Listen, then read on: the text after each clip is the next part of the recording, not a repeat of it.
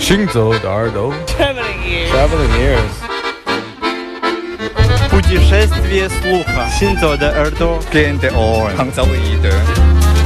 האוזניים ההולכות יחד עם המוזיקה. Les oreilles qui marchent à travers le monde. 行走的耳朵，行走的耳朵，行走的耳朵，你可以听见全世界。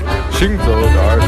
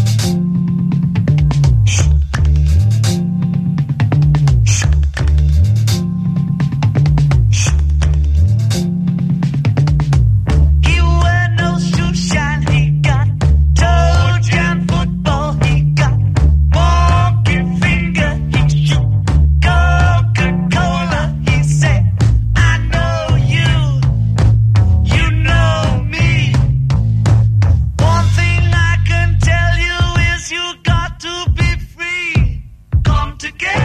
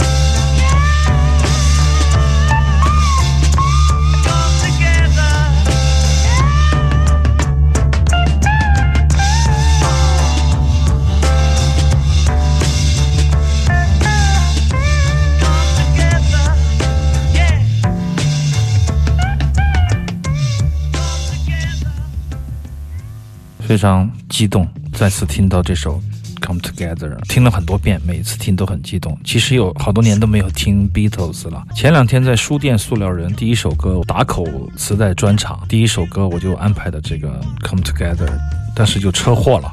就是 播的时候磁带出了问题，声音很差，很懵，几乎听不清，我就及时制止了，就播了一首别的歌曲。那么为了弥补这个车祸的遗憾，我突然想到，哎，我说磁带为什么出问题了？在家里面就听。好像是比较粘连吧，可能它比较糊，所以说我倒了几次袋，稍微搞一搞，声音又好了。一听就听了几个小时，我把它六七年到六九年的那张两盒的精选都听了一遍，真的很久没听了，再听他们还是觉得他们很棒啊。相对来说，某种程度上，Beatles 现在俨然成为了一种流行音乐的代表，包括很多当年的前卫音乐的听众都会。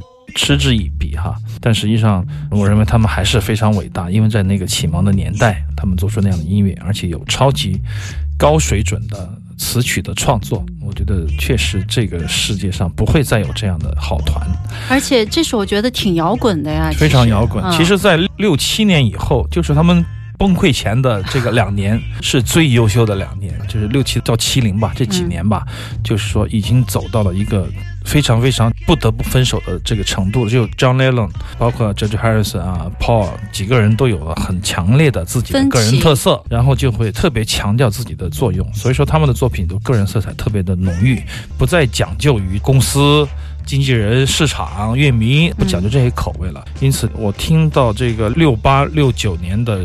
七零年的，包括 Let It Be 啊，包括那三张专辑吧，对对对，都会觉得有很浓郁的前卫的意识，就感觉他们如果不解散，就变成另外一支乐队了，就是那种感觉哈。嗯，实际上这个时期的音乐是很迷人的，就是大家，即使你是一个比较重口味的乐迷，也值得收藏他们这个时期的作品。从 Come Together 来看，本来我想有很多歌我很喜欢，包括回到苏联，包括这个 Oblada Obladi，嗯，包括这个 Come Together 都是我们年轻的时候经常唱的，喜欢去用乐队去。诠释，因为什么呢？因为它特别的松弛，而且它留了很大的空间，可以让你即兴，空间感特别好。包括它的配器，看上去都特别简单，谁都可以，但实际上是一幅非常完美的这样的一个山水画卷。它很多留白的地方，所以说《Come Together》几乎成为我们那个时候我们几个年轻人的这个即兴的大曲。可以演到二十分钟，可以演三十分钟，无所谓，换着来就是了。就是它的主要的这个和声一直走下去，就是这种感觉，特别飞。我觉得这个年代的 Beatles 是非常非常伟大，更伟大的，所以才有那么多那么多的一些乐队又重新演绎他们的作品，他们的作品才这样的历久弥新。我记得这首歌曲演绎的最好的就是二十年前的 Blues Traveler，就是。布鲁斯旅行者，因为他加入了口琴。当时我在一张打口碟上听到了那个曲子，我也就加上了一把口琴。就是说，这种歌曲它可以影响你一辈子。有时候对于乐队的理解，其实一首歌它就让你明白了哈。在此之前，我们都追求比较繁复的律动配合以及个人的表现。但是《Come Together》在那个年代哈，给了我一个重锤，我就觉得哎，音乐可以做得如此的简单而有力量。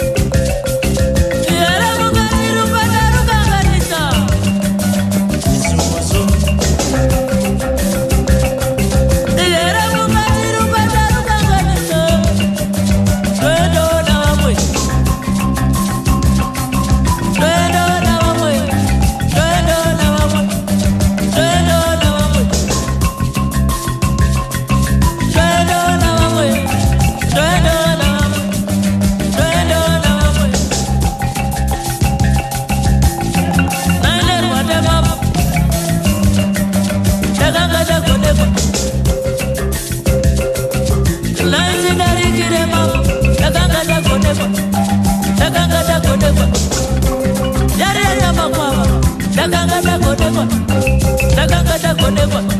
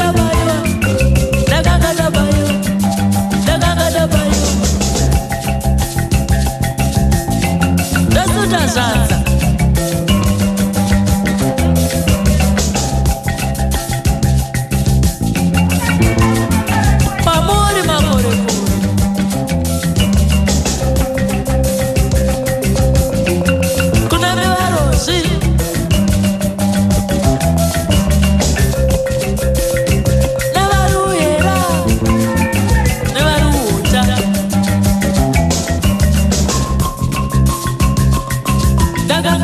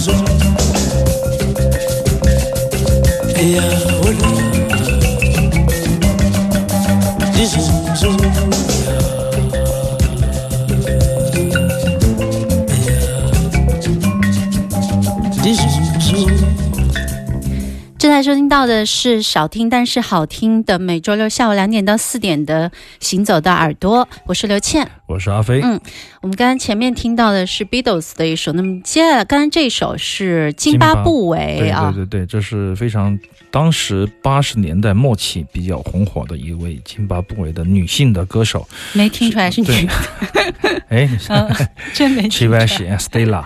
实际上，他是第一个，可能是第一个，就是把这个传统的少纳人的这个，以前我们介绍过这个 Mabira 哈，Mabira 就拇指琴和女性的吟唱结合在一起，他也是非常好的一个拇指琴的演奏家。听到的我们这个曲子里的 Mabira 全是他自己演奏的啊，他也是非常杰出的一个代表。他会独奏，也会唱，现在也跟的是传统的乐队。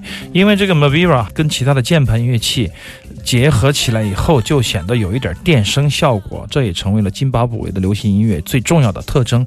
所以说，在一九八零年代，特别是八五年之后，有一大波世界音乐的厂牌去挖掘津巴布韦的流行乐。在这一两年的时间里面，津巴布韦的流行乐几乎成了非洲当代音乐的一个代表，它就很火热。但这股风潮随着这个个性的艺术家慢慢的变少而式微了。就变成了其他的国家相互的来独领风骚这个感觉，所以津巴布韦的音乐在八六八七八八八九这四年之间出版了挺多的，然后后面他们的音乐就是呈现出一种颓废的疲态。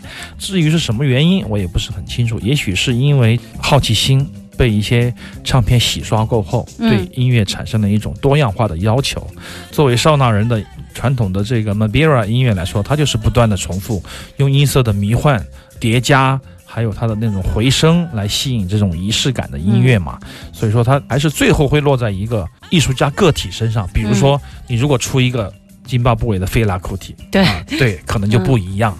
所以说这也是很有意思的一个现象，也可以成为一个话题，甚至可以成为一个课题，就是民族音乐在发展过程中间，当一旦它失去了这个原始音乐的这种共性。就是说，它已经成为大家知道了，图瓦是这样的，蒙古是这样的，津巴布韦是这样的，就大家啊。好奇过对后，对对对，嗯，冷静下来以后，能出现什么样的艺术家个体，或者说作品个体，这也是一个非常有意思的话题。那么，这是一张黑胶唱片，也是当年很多年前我第一张这个津巴布韦的唱片，当时有两张，五块钱买的，啊就，一张是津巴布韦的流行乐的合集，一张是这样的，就是他的音乐。确实当时没有人听这样的音乐，确实也没有人买，所以说我就呃捡了个漏。现在听起来全当是怀旧吧。他们在现场表演的时候，这个拇指琴得专门有扩音器吧？，对，就像刚刚这个明天节本来要来的这个 Konono Number One 啊，嗯它就是把拇指琴接上电声的乐器，它只要声音大。很多人认为他们是 trance 是迷幻，那都是欧洲人给他们的定义。实际上他们的感觉就是我要大，我只是要让别人听得见我，不要听别人的，听我的。那这种原始的，甚至是特别功能化的诉求。一旦传到乐迷，或者说是制作人，或者说是乐评人的耳朵里，它就会变成另外一个东西。对他给他附加了其实这种写作，这种嗯乐评人的观点是特别有意思，是可爱的，是有趣的，这也是音乐的魅力所在。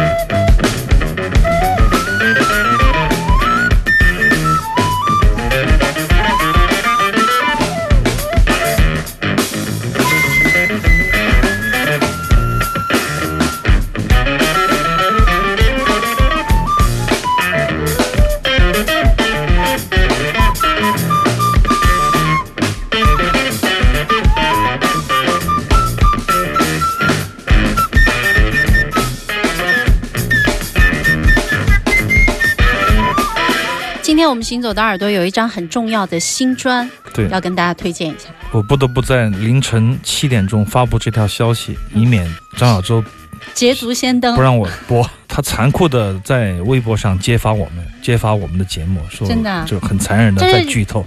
实际上马上就要出版了，刚刚下场。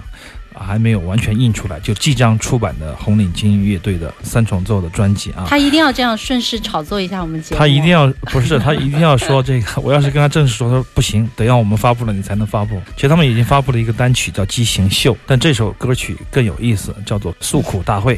怎么听着听着就感觉觉这样穿着棉袄，没有？我觉得这样一听，我根本就想象不出来这是红领巾的 新专辑。我觉得他们进步好大呀，很国际化。但我一听就是红领巾，为什么呢？因为幕后有一个红领巾的第四成员，也是我们非常厉害的调音师刘英的啊音色，非常的模拟，因为他确实中毒了，这个声音确实听得不太像是中国人做的录音啊。说回到音乐，我觉得确实像刘倩说的一样，耳目一新，跟以前的那种手足无措的。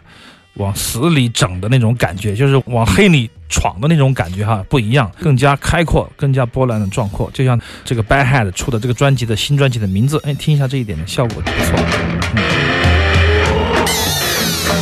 嗯，他们知道，我们知道他们在撒谎，看上去有点像，就是我已经不是不傻了，类似这样的话语嗯，这种话语频频出现在我们日常的生活中，就是他这种幽默感和他的这种狂躁的演奏、专业的演奏。